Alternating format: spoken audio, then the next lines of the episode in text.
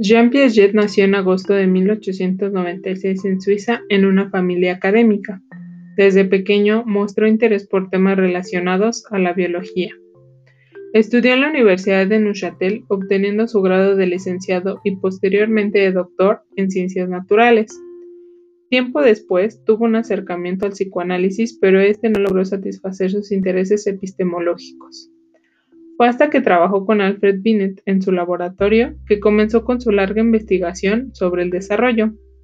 Gran parte de su observación la realizó junto con su esposa Valentín en sus propios hijos. En 1955 creó el Centro Internacional de Epistemología Genética, que dirigió hasta su muerte en septiembre de 1980, dejando una gran contribución para la psicología.